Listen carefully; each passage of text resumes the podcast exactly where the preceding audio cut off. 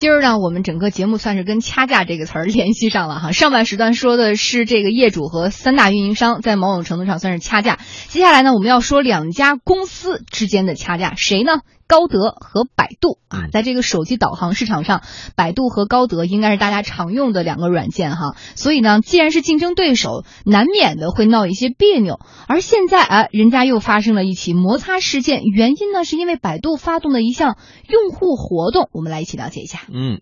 在四月十八号啊，高德地图呃官微就发表文章称，百度地图发动。百度与高德对标任务，要求用户呢在开车的时候同时使用两个导航软件，也就是百度地图和高德地图都开着，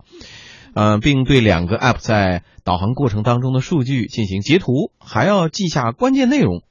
呃。高德的意思就是说这样做很不专业，那也是很不安全的。嗯，我们来看看今天天下公司的记者也是采访到了高德地图的产品经理张琪，他告诉我们记者说呢，百度实际上是在让普通用户来做路测的工作，这样十分不妥。专业的事儿还是得让专业的人来做。我们来听一下这个路测呀，因为本身它是有一定专业要求的，在导航过程中，其实这个语音提示的好坏，用户可能感觉它就是很直观的，这个哎好不好？还不坏？但其实这个每一项语音的什么时候提示，离路口还有多远提示，这个每一项具体都是有一个很其实很技术化的一些技术体系在里面的。背后的这些东西，用户是感知不到的。而且用户在驾驶可能过程中呢，他其实对于这种路测的时候，如果让用户去记录这些具体哪些，其实是有一定安全风险的。比如我们专业的路测，其实基本上都是一个车两个人或一个车多个人，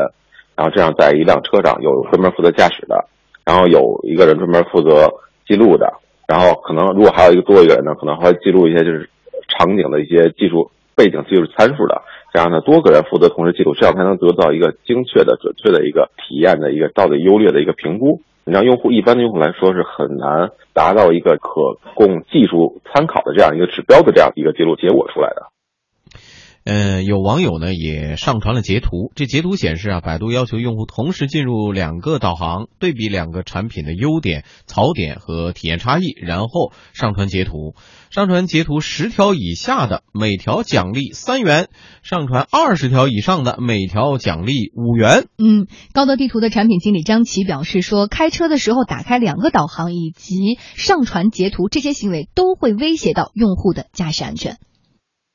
第一方面就是说，同时开多个导航语音在行驶过程中，其实本身它就会有一定的问题，因为就是在行驶路上，同样从 A 点到 B 点，可能是不同的导航点会提供不同的推荐路线。当前方的行驶的推荐路线发生差别的时候，有的说直行，有的说右转，这种情况下，这种情况会影响用户在驾驶过程中的一种干扰的行为，就是用户在同时听到有人让你直行，有人让你左转，这时候其实对于驾驶过程中就会出现一些安全隐患。就当他开到路口了，他在会思索到底是该直行还是该右转是吧，这往往就会出现有一些安全问题。然后还有一个比较严重的，说看百度那边他说要求用户出现问题啊、优点缺点需要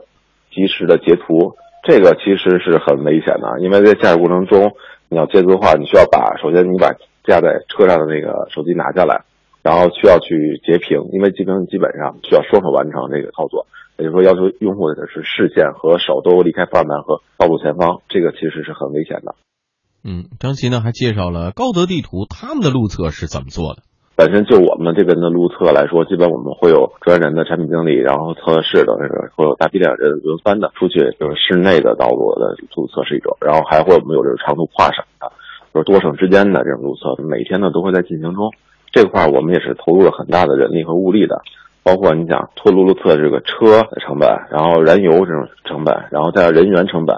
再加后续的其实问题反馈的这块统计的人员成本，这块我们是一直在投入很大精力，而且也是一直从高德做导航开始，就一直在做这件事。我觉得只有这样才能不断的优化这个用户体验、产品体验，让用户用到好的产品，而不是说让用户变成一个你的路测员。这个我觉得。是有一定风险的，还是嗯，那今天就此事呢，我们也联系到了百度啊，想了解他们对于这个事情的回应。但是百度的有关人士拒绝了我们的采访要求，只是说他们的态度和百度地图官微发布的那份声明是没有任何区别的。哎，我们也查看了一下百度地图的官微，发现确实有一份针对高德地图的相关声明。声明里说啊，高德指责用普通用户参与路测不专业，这点百度不敢苟同。普通用户的真实感受啊，才能。能让百度地图产品做得越来越好？嗯。这个观点我们先姑且一听啊，后面我们和嘉宾一起来讨论。对，那么至于啊高德一直在提的这个安全问题呢，百度地图方面表示说，参与地图产品测试的体验员都是按照正常的路测安全规范来操作的。发布活动的时候，我们还特别提醒参与测试的体验员要注意安全，一人测试，另外一人来驾驶。我们先就这个事儿来说哈，你看。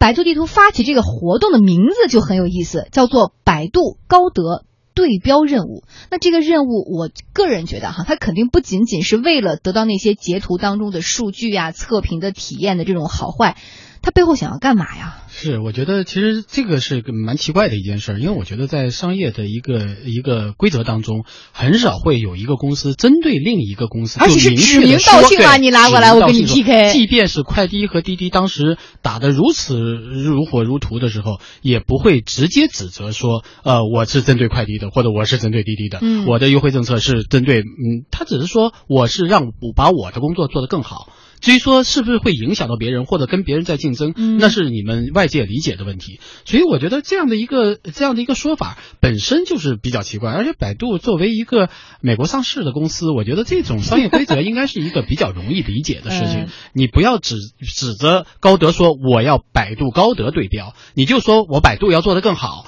我要让更多的人用户体验。嗯，不管你体验哪家的呃地图，你都给我进行一个测评。我觉得这样其实是一个挺。好的事当然，这个事情还有一个大的背景哈，就是因为刚刚一开场我们也说了，就是在目前用户使用导航地图的这个方面，两个比较常用的 app 就是导航和百度，而可能目前高德略占略胜一筹吧。对你不管你你究竟是不是只只有你两家，其实还有很多。当然，就这两家相对比较好嘛。那不管你只有两家还是只有几家，你要把你的产品做好，这个是王道。我觉得你要你要有。自己有更多的投入，这个也是一个很好的事儿。那么在这个投入过程当中，一方面用户有一个体验，一方面你自己有一个收集数据，另外一方面自己有一个改进的过程，这本来是个挺好的事儿。但是你拉到另外一个。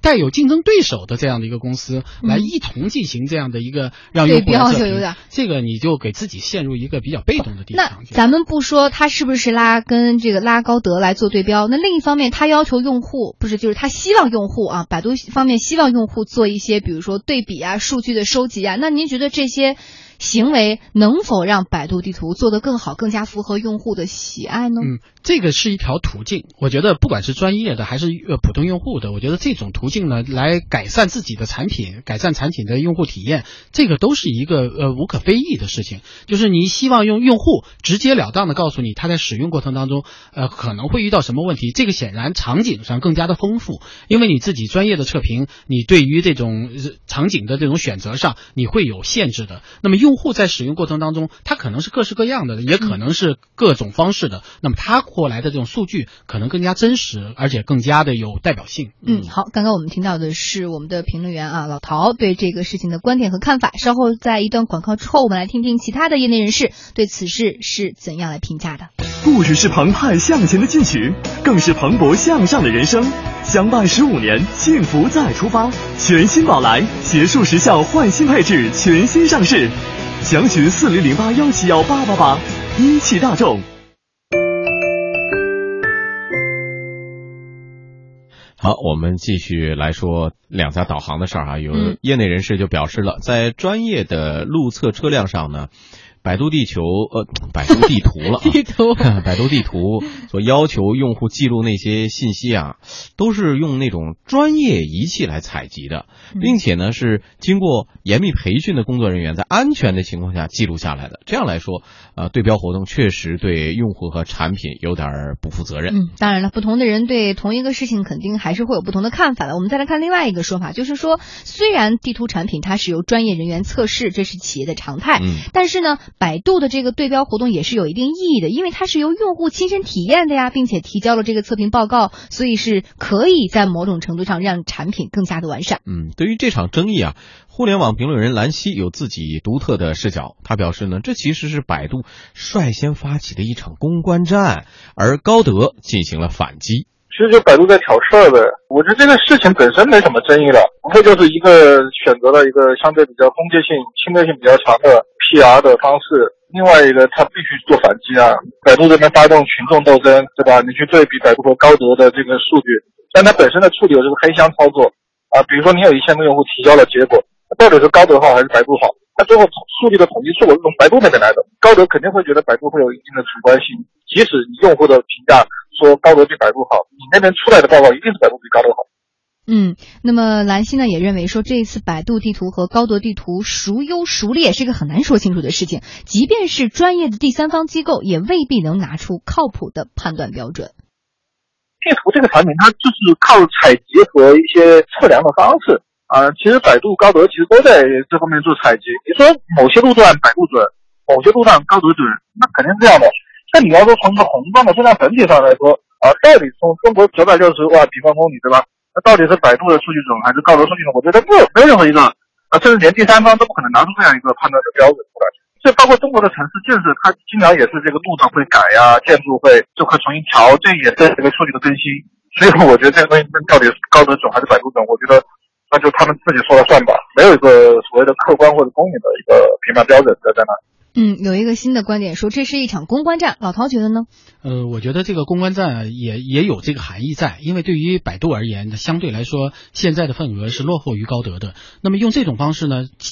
至少提高了自己在用户当中的地位。因为你想啊，这个你发十条就给你奖励，这个这个还是对许多的用户来说是有吸引力的。对呀。那么也就是说，我会在 对我我会在平时使用过程当中，我会有意识的会选择百度地图来来参考。一下，那么因为地图这个导航这件事情，很多对很多人来说，选择了一个很少会变的，因为它有一个使用习惯的问题。我经常的选择某一个地方，或者我经常使用某一种软件，对于用户而言，它就会有一种用户的粘性在里面。因为地图还是相对来说，有的时候就是一次性的。那我不可能去比较，说我用百度查一查这个地方到这个地方近，还是我用高德查一查这个地方到那个地方更拥堵，他很少会做这样的对比。所以有一种猜测，现在获取一个用户的成本是多少钱？嗯。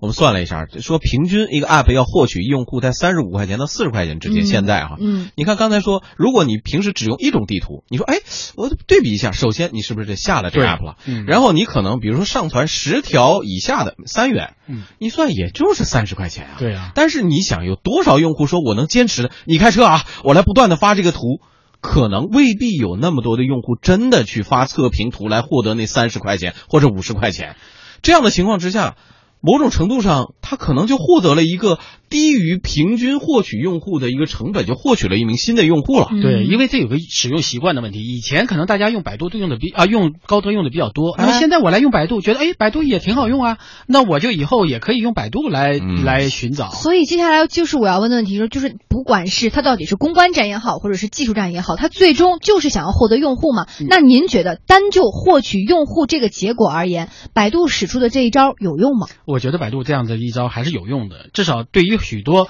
长期使用高德的用户来说，他会觉得说，哎，我也试试百度。对，否则的话，他会因为用百度，那就不说了。但是您说的这种用户，只是说短期内我让这个用户跟我的百度可能就是熟知、熟悉一下我的这个百度这个这个应用。但是这种用户是长期使用的用户吗？可能转化成这样吗？问题就在这儿。如果他在使用的过程当中，我或者他用的很好，他会有转化。但是现在从现在来看，其实高德的这个地图的相对提供的数据更加的多一些。我我用高德的时候，我就发现，比如说你到一个地方，它自动的会链接出产品啊，很多餐厅啊，或者或者玩的地方啊什么的，这样的就会给你在选择上 啊，百度也有是没问题的。但是就是你用惯某一个产品，你会发现这个产品用起来更加的顺手。所以我觉得在这个过程当中，百度应该有更加出奇兵的地方，仅仅拉住客拉来客户不不是问题，能不能问题是留住客户？嗯，而且我就想啊，这其实是一个双刃剑啊。嗯。是不是也有可能这个对原来你是百度的用户，说哎，